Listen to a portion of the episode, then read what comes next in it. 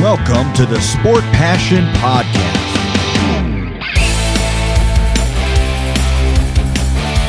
And here is your host, Lars Marendorf.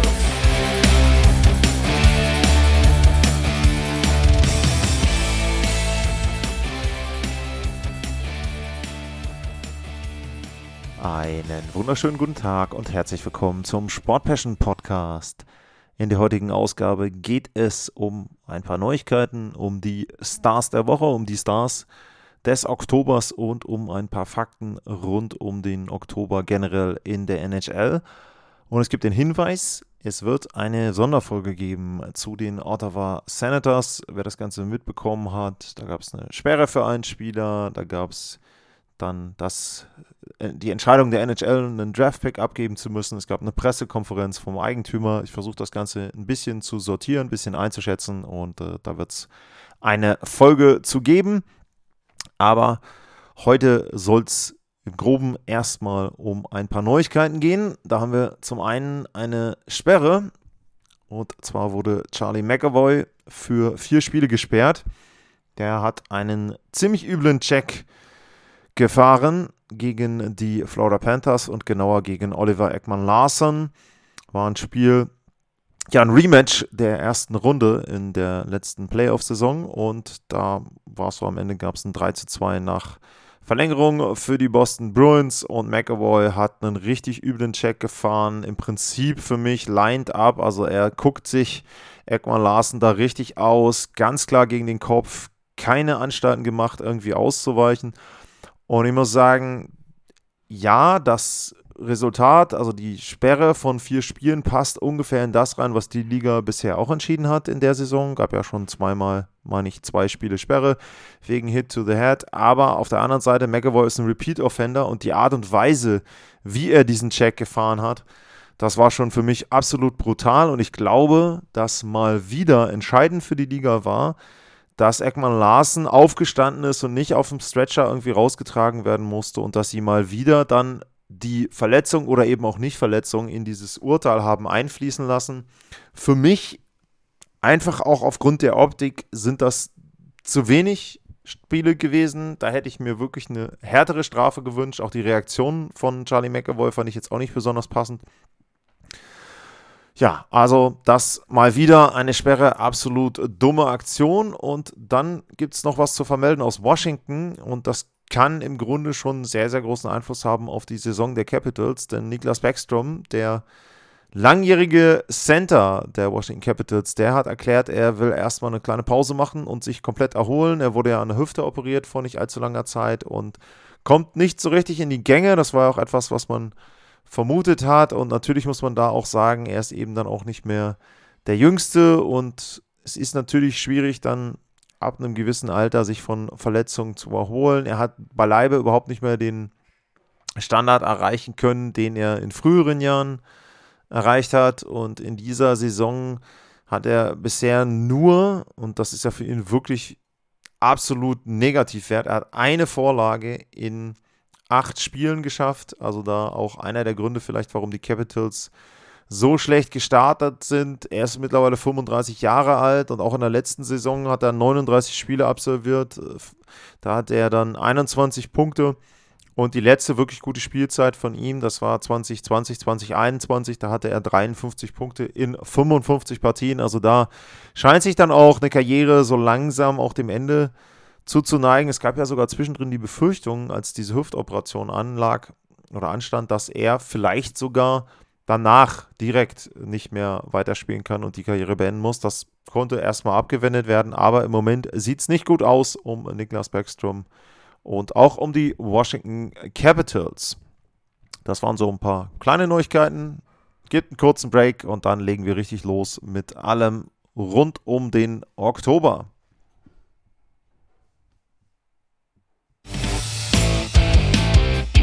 Es folgt Werbung. Was viele nicht wissen, gerade in den Wintermonaten ist es spannend, nach Nordamerika zu reisen. Denn während es hierzulande meist einfach nur trist ist, kannst du dort den Winter bekommen, den du dir wünschst. Zum Beispiel echten Winter mit viel Schnee und zugefrorenen Seen zum Schlittschuhlaufen in Kanada und in den Rocky Mountains. Oder Sonne und Beachlife in Florida und Kalifornien. Oder die Wunder der Natur in den Nationalparks mit viel weniger Besuchern als sonst. Oder, oder, oder. Mit Lufthansa kannst du auch im Winter günstig in die USA und Kanada fliegen. Darum erlebe den Winter neu und buche jetzt deinen Flug zu Bestpreisen auf lufthansa.com. Alle weiteren Informationen findet ihr in den Shownotes.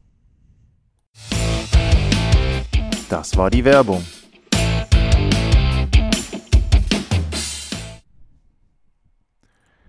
Zurück beim Sportpassion Podcast und jetzt geht es erstmal um die Stars der letzten Woche. Das heißt, die Woche, die am 29. Oktober zu Ende gegangen ist.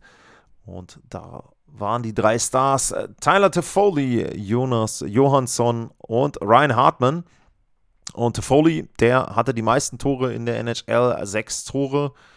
Und dafür brauchte er vier Spiele. New Jersey hat drei dieser vier Spiele gewonnen. Er, Toffoli, hatte seinen fünften Hattrick, den ersten seit er jetzt im Sommer zu den New Jersey Devils gekommen ist. Er hatte nochmal ein Spiel mit drei Punkten, hatte noch ein Tying Goal mit dabei bei einem Sieg gegen die Minnesota Wild. Und die sieben Tore, die er hatte in acht Spielen bisher, das sind die meisten geteilt mit ein paar vier anderen Spielern in der Geschichte der Devils, Rockies und Scouts. Also die Geschichte der New Jersey Devils ist ja eine historische. Da gab es zum Beispiel dann auch die Rockies, die ja dann in Denver gespielt haben. Und äh, dementsprechend sind da auch ein paar Spieler aus der Geschichte mit dabei. Und Toffoli hat eben diesen Rekord, sieben Tore in den ersten acht Spielen für die Franchise eingestellt. Der zweite Star, das war Jonas Johansson und der hat der Tampa Bay Lightning geholfen, eine perfekte Woche zu haben. Und das war bitter nötig, denn die haben jetzt mittlerweile mit dieser perfekten Woche einen Rekord von 4, 2 und 2. Aber wie ich schon erwähnt hatte vorher, mit Andrei Wasilewski verletzt da ist es schon so, dass sie da eben Gefahr laufen, vielleicht sogar die Playoffs zu verpassen. Und was ist das Einfachste für einen, für einen Torhüter, um Spiele zu gewinnen? Ganz klar, kein Tor kassieren. Und genau das gelang Johansson. Zwei Spiele gehabt, zweimal einen Shutout. Dabei eben 32 Paraden und davon 13 auch im Schlussabschnitt beim 3-0 gegen die Carolina Hurricanes. Also ja, eine sehr, sehr gute Leistung und insgesamt ist Johansson 4, 1 und 2 in den ersten sieben Spielen in der Saison. 2,56 der Gegentorschnitt, 92,5 die Fangquote und er führt die Liga an in Saves, zumindest zu dem Zeitpunkt, wo er ausgezeichnet wurde, in Schüssen, die er bekommen hat und ja, natürlich auch mit besonderem Blick Schüsse aus der mittleren Entfernung und aus Long Range. Und das sind Statistiken, ich habe es ja schon in der einen Folge erwähnt, die ja auch unter der neuen Oberfläche NHL Edge euch angucken könnt und da eben auch auswerten könnt, aus welcher Distanz denn Torhüter dann Paraden eben machen oder auch nicht machen. Aber Jonas Johansson sicherlich sehr, sehr wichtig für die Tampa Bay Lightning, damit sie im Rennen um die Playoff-Plätze bleiben. Der dritte Star der Woche, das war Ryan Hartman von den Minnesota Wild. Der war der zweite nach Toffoli mit fünf Toren in vier Spielen in der gesamten Liga. Sieben Punkte hatte er. Und Minnesota ist nicht so gut gestartet und die haben auch nur in zwei der Spiele Punkte holen können. 3, 4 und 2 war der Rekord zu dem Zeitpunkt. Acht Punkte nur dort aus den ersten neun Spielen. Also ist sicherlich nicht der Start, den sich Minnesota vorgestellt hat. Aber Ryan Hartmann hat zumindest dafür gesorgt, dass er ja, selber getroffen hat und eben dann auch mit einem Hattrick äh, zum Beispiel gegen Nashville für einen Sieg äh, gesorgt hat und eine 5-Punkte Performance hatte, nicht gegen Nashville, sondern das war sein letzter Hattrick, aber gegen die Edmonton Oilers hat er die 5 Punkte gehabt. 7 zu 4 endete die Partie, wo Hartman dreimal getroffen hat. Damit gehen wir auf den gesamten Oktober und da finde ich es ganz interessant, von den drei Spielern, die für den gesamten Oktober ausgezeichnet wurden, hat le lediglich einer eine Auszeichnung für einen Star der Woche gehabt. Also die anderen waren eher kontinuierlich gut und einer von denen hat auch mal so ein, eine kleine Leistungsexplosion gehabt. Und jetzt fangen wir gleich mal an mit einer Trivia-Frage. Der erste Star des Monats ist Jack Hughes. Der hatte 13 Vorlagen und 18 Punkte in 8 Spielen. Jack Hughes ist der erste Spieler mit 18 Punkten in den ersten acht Spielen seit 2012 und 2013. Und ihr dürft jetzt raten, bis zum Ende der Sendung, wer der Spieler war, der 2012 und 2013 in den ersten acht Partien 19 Punkte hatte. Er hatte damals der Spieler 8 Tore, 11 Vorlagen, 19 Punkte. Saison 2012, 2013. Ich könnte wetten, dass so gut wie gar keiner auf die Antwort kommt. Also ich nehme es vorneweg. Ich habe es auch nicht gewusst, diese Antwort. Wäre ich auch nie drauf gekommen, glaube ich. Aber wie gesagt, nochmal die Frage, wer war der Spieler, der in der Saison 2012, 2013 in den ersten acht Spielen 19 Punkte hat? Damit nochmal, erster Star des Monats Oktober 2023, Jack Hughes von den New Jersey Devils, wie schon erwähnt, 18 Punkte in 8 Spielen, bester NHL-Spieler, New Jersey gut gestartet, 5 Siege, 2 Niederlagen, einmal den Extrapunkt im Oktober, also solider Starter von den Devils. Hughes hatte auch die meisten Powerplay-Assists, Powerplay-Punkte, also auch da in Überzahl richtig gut.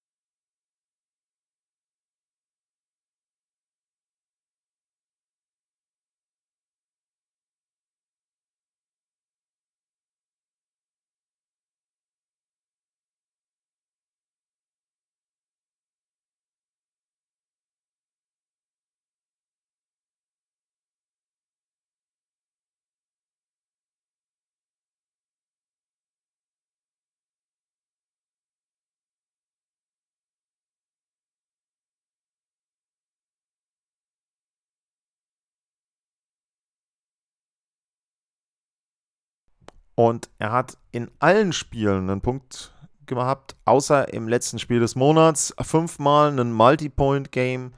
Und er war ja Nummer 1 Pick 2019 und hat jetzt mittlerweile 225 Punkte in 252 Spielen und bewegt sich langsam darauf zu, dass er auch einen Punkte, Punkt pro Spiel Spieler für seine gesamte Karriere wird. Letzte Saison ja knapp die 100-Punkte-Marke verpasst. Er hat auch in Interviews gesagt in der Sommerpause, dass ihn das schon so ein bisschen geärgert hat. 99 Punkte damals gehabt.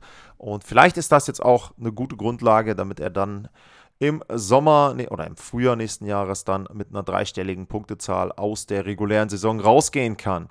Der zweite Star, das ist derjenige, der auch ausgezeichnet wurde mal als Star der Woche, nämlich Elias Pettersson von den Vancouver Canucks, der hatte die zweitmeisten Punkte, 16 in neun Partien für Vancouver. Und auch Vancouver hatte eine richtig gute Bilanz, sechs Siege, zwei Niederlagen, einmal den Extrapunkt. Das ist der beste Start über neun Spiele für die Vancouver Canucks seit 2005, 2006. Also da eine kleine Trendwende.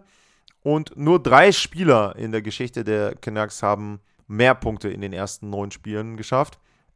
Natürlich absolutes Highlight waren die vier Punkte im Auftaktspiel gegen die Edmonton Oilers. Da hatte er ein Tor und drei Vorlagen und er hatte seinen zweiten Hattrick Pettersson im Spiel gegen die Nashville Predators am 31. Oktober, genau zum Monatsende. Und auch bei ihm ist es so, er ist mittlerweile über der 1 Punkt pro Spielmarke über die Karriere gesehen, 339 Punkte in 334 Spielen. Der dritte Star des Monats, das war David Pasternak von den Boston Bruins. Der hatte 14 Punkte in neun Spielen, dabei 8 Tore in neun Spielen. Und die Bruins haben ja in der letzten Saison alle möglichen Rekorde aufgestellt und man denkt ja jetzt ja, naja, okay, sind ein paar Spieler weggegangen. Ich bin schon wieder überrascht vom Start und ich bin auch überrascht, sie haben den nächsten, zumindest Franchise-Rekord aufgestellt. Der Oktober brachte eine Bilanz von 8, 0 und 1. Das heißt, es ist die längste Point Streak in der Franchise-Geschichte, mit der sie eine Saison eröffnen. Neun Spiele, in denen sie einen Punkt geholt haben. Pasternak hat in sieben dieser neun Spiele auch einen Punkt geholt und er hat in sechs von neun getroffen. Er hat zwei Penalty-Schüsse getroffen. Einmal gegen die Predators, gegen Sauros und einmal gegen Detroit, gegen Wille Husso. Und ja, also er ist derjenige, der seitdem er in die Liga gekommen ist, hinter Ovechkin und drei Seitel die meisten Tore erzielt hat. Also auch da ein sehr, sehr guter Spieler. Das waren die älteren Akteure. Und jetzt kommen wir zum Rookie of the Year. Äh, nee, Rookie of the Year kommen wir noch nicht, aber wir kommen zum Rookie of the Month. Rookie of the Year wäre jetzt, na, da würden viele Wetten flöten gehen, wenn das der Rookie of the Year wäre. Denn der Tscheche Lukas Dostal ist der Rookie des Monats Oktober 2023 geworden. Und das ist, glaube ich, schon eine ziemliche Überraschung. Er hatte die meisten Siege aller Rookie-Torhüter, hat eine Bilanz gehabt von 4, 1 und 0, 2,79, der Gegentorschnitt 92,1, die Fangquote und die Ducks sind auch gut gestartet, solide für die Verhältnisse von Anaheim mit einem Rekord von 5 Siegen, 4 Niederlagen. 10 Punkte und von diesen 5 Siegen eben, wenn man eben aufgepasst hat, weiß man, dass davon 4 errungen wurden, als Dochstahl im Tor war. Also da richtig gut und ja, er war Drittrunden-Pick 2018, Rang 85 der Anaheim Ducks. Manchmal ist ja auch so, dass Torhüter ein bisschen länger brauchen, tendenziell sowieso nicht direkt in die Liga geholt werden. Und er ist übrigens der erste Goalie seit John Gibson im Dezember 2015, der eine Rookie of the Month oder beziehungsweise, ja doch, der eine Rookie of the Month Auszeichnung bekommt. Und die anderen Kandidaten, die dort genannt wurden und zur Wahl standen, beziehungsweise auch Stimmen erhalten haben, das waren Joseph Wall, Ridley Craig, Connor Bedard und von den Flyers Bobby Brink, also Wall von Toronto, Craig von den Ottawa Senators, aber Dostal eben dann mit einer sehr, sehr guten Bilanz und dementsprechend Rookie of the Month. Für mich wirklich ein bisschen überraschend. Damit sind wir schon beim Oktober generell und ich habe einfach mal in das Stat-Pack der NHL reingeschaut und so ein paar Zahlen mit rausgesucht. Das geht von ganz, ganz groß eigentlich nach ganz, ganz klein, wobei ich beim ersten die Millionenzahl rausgenommen habe. Aber was man sagen kann, die Zuschauerzahlen sind sehr gut in der NHL in Nordamerika. 32% mehr bei ESPN und TNT im Vergleich zum Oktober des Vorjahres. In Kanada sind es Immerhin noch 17% bei Hockey Night in Kanada. Also das sehr, sehr gute Zahlen für die Liga. Über zweieinhalb oder fast zweieinhalb Millionen Zuschauer gab es in den Hallen und die Teams hatten eine Auslastung von 95% Das ist die höchste seit 2016 im Oktober.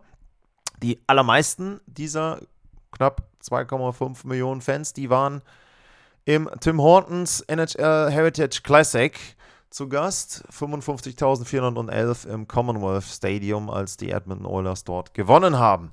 Es fielen 870 Tore. Das ist ungefähr der Durchschnitt den die Liga auch in den letzten Jahren hatten. Also es sind 6,2 pro Partie. Letzte Saison waren es 6,4, das Jahr davor 5,8 und die anderen Jahre bis 2017 weg waren die Zahlen 6,1, 6,1, 6,2, 6,1. Also die 6,2 sind ordentlich. Okay, es ist kein großer Rückfall im Vergleich zur letzten Saison. Das war ja auch so ein bisschen so eine Befürchtung, dass jetzt, nachdem letztes Jahr so die Offensive ein bisschen explodiert ist, da in dieser Spielzeit vielleicht ein kleiner Rückschnitt ist. Den gab es nicht. 382 Spieler haben diese 870 Tore erzielt. Das sind die meisten seit 2005 und 2006 und in der letzten Saison gab es auch noch mehr als in dieser Spielzeit. Alex Ovechkin hat einen Rekord aufgestellt, 300 äh, Powerplay-Tore hatte noch kein Spieler in der NHL-Geschichte und es gab natürlich die Frozen Frenzy am 24. Oktober. Und da komme ich gleich nochmal auf einen User-Kommentar zurück. Und äh, zwar hatte ich mich ja gefragt, warum denn die Frozen Frenzy an einem Wochentag war und warum das von der NHL so ausgewählt wurde. Und Robert Bergwinkel hat mir bei Instagram, das ist ganz interessant, da habe ich eigentlich sonst nie den Hinweis gegeben, dass ich bei Instagram auch von euch natürlich Fragen entgegennehme. Der hat mir bei Instagram ein Glob geschickt und der hat als mögliche Lösung äh, geschrieben, an jenem Dienstag ist die NBA gestartet und man wollte vielleicht eine große Gegenveranstaltung veranstalten. Ja, also er hat recht, da ist die NBA gestartet. Ich muss sagen, ich wäre erstaunt, wenn die Liga das jetzt gezielt gegen die NBA gemacht hat. Auf der anderen Seite, ja, könnte auch ein guter Grund sein. Also ich weiß natürlich, dass die NHL auch mal guckt, vor allem auf die NFL, weil parallel zur NFL bestimmte Konstellationen dann sehr schlecht sind. Natürlich Super Bowl, da ist immer viel Respekt davor und es gibt auch un unterschiedliche Terminierungen, was die Thanksgiving und die Weihnachtsspiele betrifft zwischen NFL, NHL und NBA. Also kann es natürlich durchaus sein, dass jetzt da in dem Fall die NHL dem ausweichen wollte.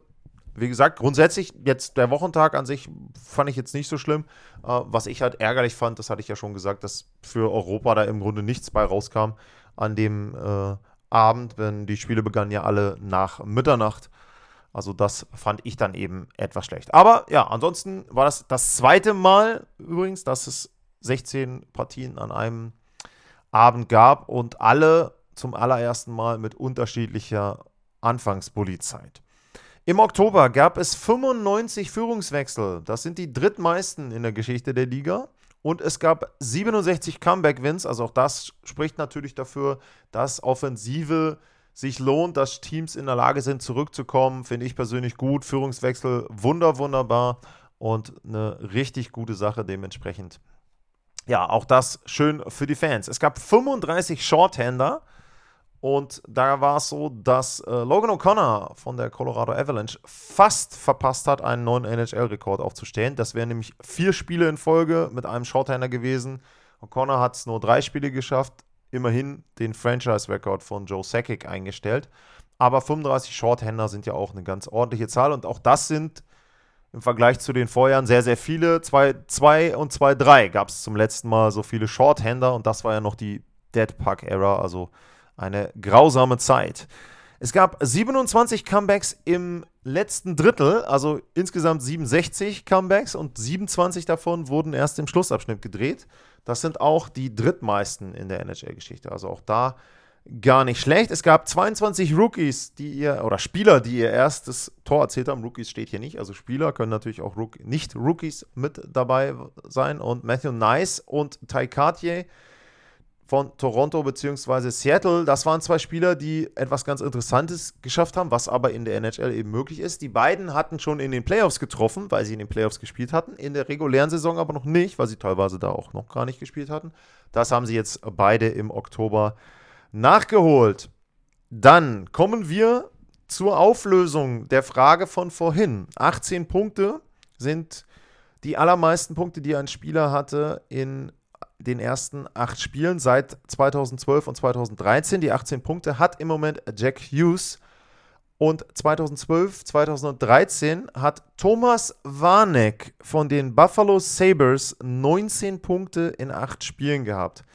Also Kudos an alle, die das gewusst haben. Das würde mich wirklich mal interessieren. At Lars-Mar info at sportpassion.de oder Sportpassion bei Instagram, wie Robert da das dann auch gemacht hat. Also ganz ehrlich, wenn jemand das gewusst hat, gerne melden. Ich meine, ich kann es ja eh nicht überprüfen, aber dann Hut ab, wenn euch da der Name Thomas Warneck eingefallen ist. Das würde mich überraschen.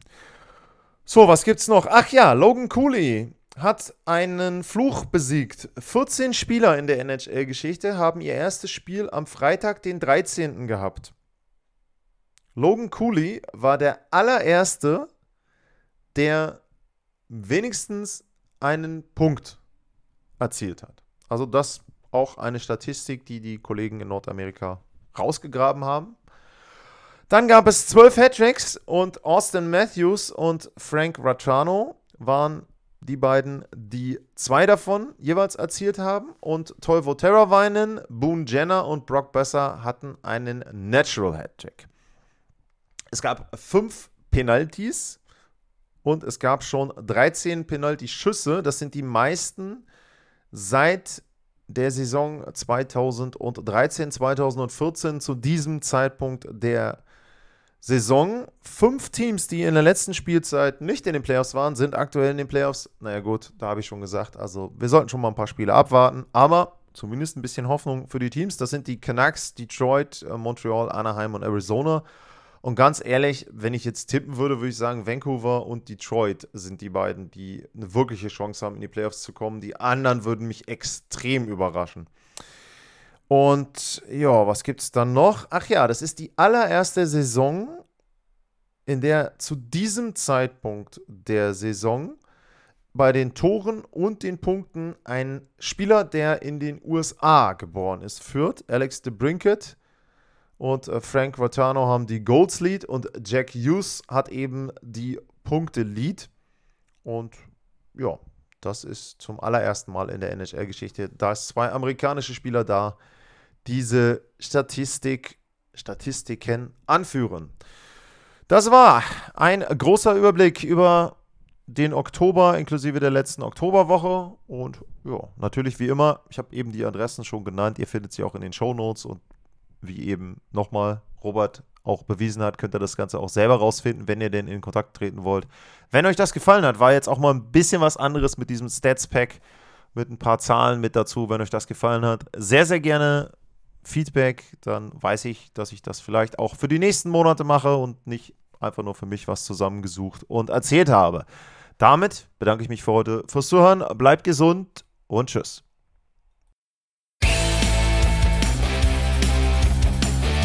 Sportliche Grüße. Das war's, euer Lars.